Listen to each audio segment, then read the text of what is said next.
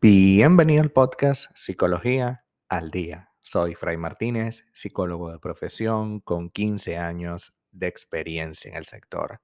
Como pudiste ver en el título de este episodio, hoy vamos a hablar un poco acerca de la intolerancia a la frustración en las relaciones de pareja. En cualquier escenario, la intolerancia a la frustración es sin duda una piedra de obstáculo para poder construir algo sano. Si eres de las personas que constantemente te frustras por eh, cualquier situación, pero además de que frustrarte, que es un acto normal, porque nunca eh, vamos a lograr exactamente todo lo que queremos, siempre va a haber un espacio para que la vida nos proponga cosas. Y si no podemos verlo desde, desde ese lado un poco más amable, pues sin duda vamos a tener un enorme conflicto a diario. Cuando nuestra pareja vive en una continua frustración por lo que hacemos y por lo que decimos, nos enfrentamos entonces a algo llamado intolerancia. Por supuesto, no la llamamos de esa manera, pero es realmente lo que es así. Es una baja resistencia a la frustración, producto de una inmadurez emocional que puede derivar en manipulación, porque claro, pobrecito yo que sufro por tanto de lo que sufro, y además puede derivar en maltrato psicológico. La intolerancia a la frustración en las relaciones de pareja es uno de los problemas más recientes que podemos atravesar. ¿Por qué? Porque estamos sometidos desde hace mucho tiempo para acá, inclusive desde el tema pandemia para acá, estamos sometidos a una enorme cantidad de presión. Presión por el trabajo, presión por cumplir con la familia, presión por algún familiar enfermo, presión por los amigos que quieren tiempo contigo, presión por todos lados. Esas presiones, no todo el mundo sabe manejarlas de manera de canalizar cada una de las necesidades de estas personas a tu alrededor e incluir las propias. Por tanto, la baja tolerancia a la frustración es una de las emociones más comunes que tenemos hoy en día y que extrañamente es de las peor gestionadas. ¿Por qué digo extrañamente? Porque si, si la baja tolerancia a la frustración es de, estas emociones que más tenemos, porque no, nos hemos enfocado en mejorarla, ¿no? Eh, es fácil llegar a una relación de pareja con esa idea de que por fin voy a lograr eh, la plenitud. Y vaya, no hay ningún problema en que tengas esa idea, pero también debemos estar conscientes de que esa idea pues no se va a desarrollar tal como nosotros aspiramos o esperamos. Esa idea va a ir progresivamente construyéndose en la medida que yo pueda negociar con la persona y con mis propias expectativas. En este podcast, en antiguos episodios, hemos hablado acerca de la naturaleza del ser humano y su naturaleza imperfecta es lo que tenemos que apreciar, puesto que la naturaleza imperfecta, la naturaleza claro-oscura que tenemos, es absolutamente indispensable de aceptar de una, porque si no, vamos a empezar a tener una demanda sobre la persona que no va a ser satisfecha. Por tanto, me voy a sentir vacío, insatisfecho, incómodo, frustrado y mi baja tolerancia a la frustración me llevará inevitablemente a manipularle para que siga mis ideas o, peor aún, maltratarle porque no cumple con mis expectativas. Las situaciones que se pueden llegar a crear cuando alguien no sabe manejar su frustración eh, generan discusiones, malestares y distancias emocionales inmensas en nosotros.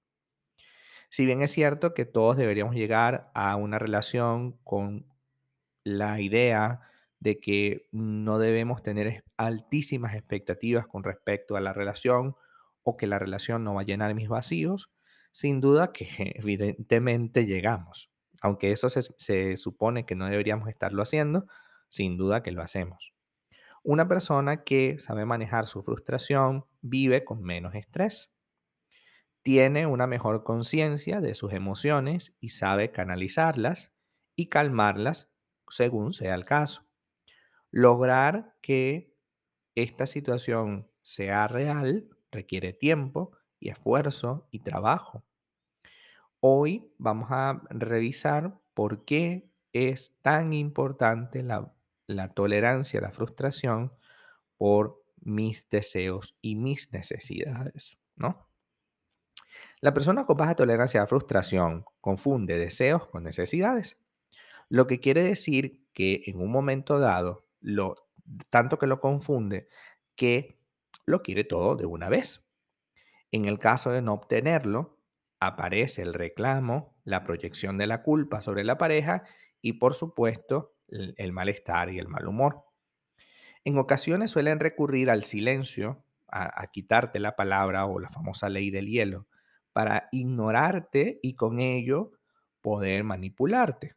Conducta ejecutada en la niñez, siempre o casi siempre, por personas adultas. Es decir, déjalo tranquilo, que se quede quieto, que llore lo que tengan que llorar, yo no le presto atención para que se calme, ¿no? Como hemos aprendido que esa es una manera de hacer las cosas, pues entonces nos mantenemos en ello. La ley del hielo es terrible, tanto para el que la ejecuta como para el que la recibe. Pero el que la recibe tiene un especial acento porque no se lo merece. O sea, definitivamente esa persona no se merece que le traten de esa manera, sin embargo lo hace, ¿no?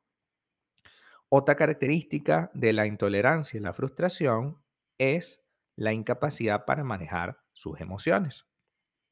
Esta persona vive hostigándote y hostigándose y con rabia constante. Hostigándote para que cumpla sus expectativas porque, como dijimos al principio, no es capaz diferenciar deseos con necesidades. Te explico brevemente. Un deseo es una idea, es un plan, es un plus que yo quiero en mi vida. Yo deseo viajar. Yo deseo, eh, no sé, tener dinero en abundancia, ¿vale? E, es mi deseo. Pero una cosa es el deseo, que es un plus, o no se nos olvide que el deseo es un plus, es algo superior a la necesidad, pero es un plus prescindible. Atento. El deseo es un plus prescindible. Yo, yo puedo prescindir de viajar este año y no me voy a morir, ¿vale?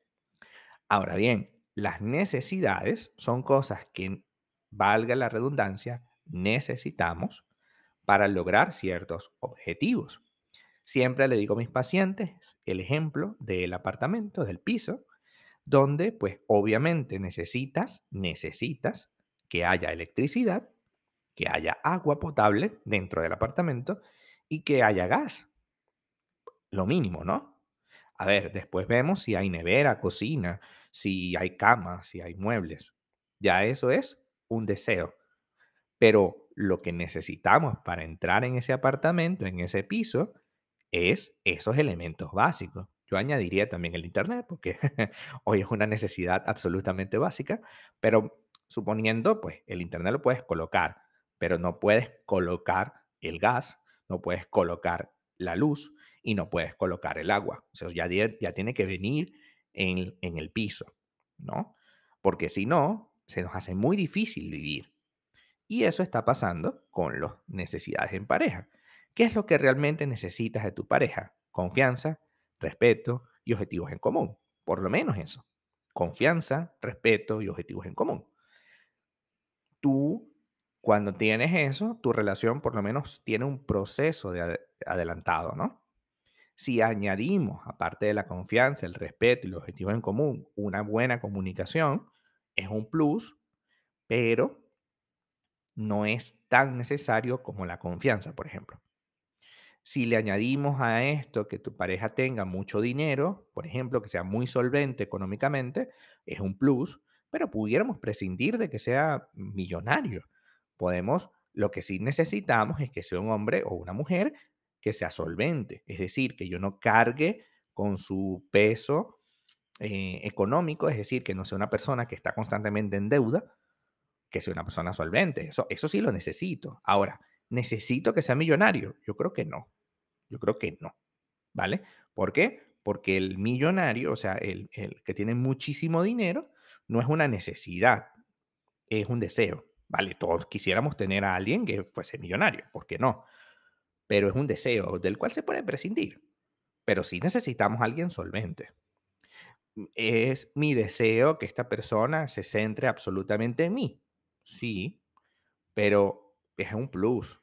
Pero yo puedo prescindir de eso. Ahora, que pueda confiar que esa persona no me monte los cuernos, no me sea infiel, pues mira, eso es una necesidad. Yo necesito confiar en ti plenamente. Esa es la clave del éxito. Entender que nuestros deseos y necesidades son distintos, que la persona no va a ofrecerme exactamente lo que quiero y que en función de ello yo tengo que trabajar. Entender, trabajar procesar.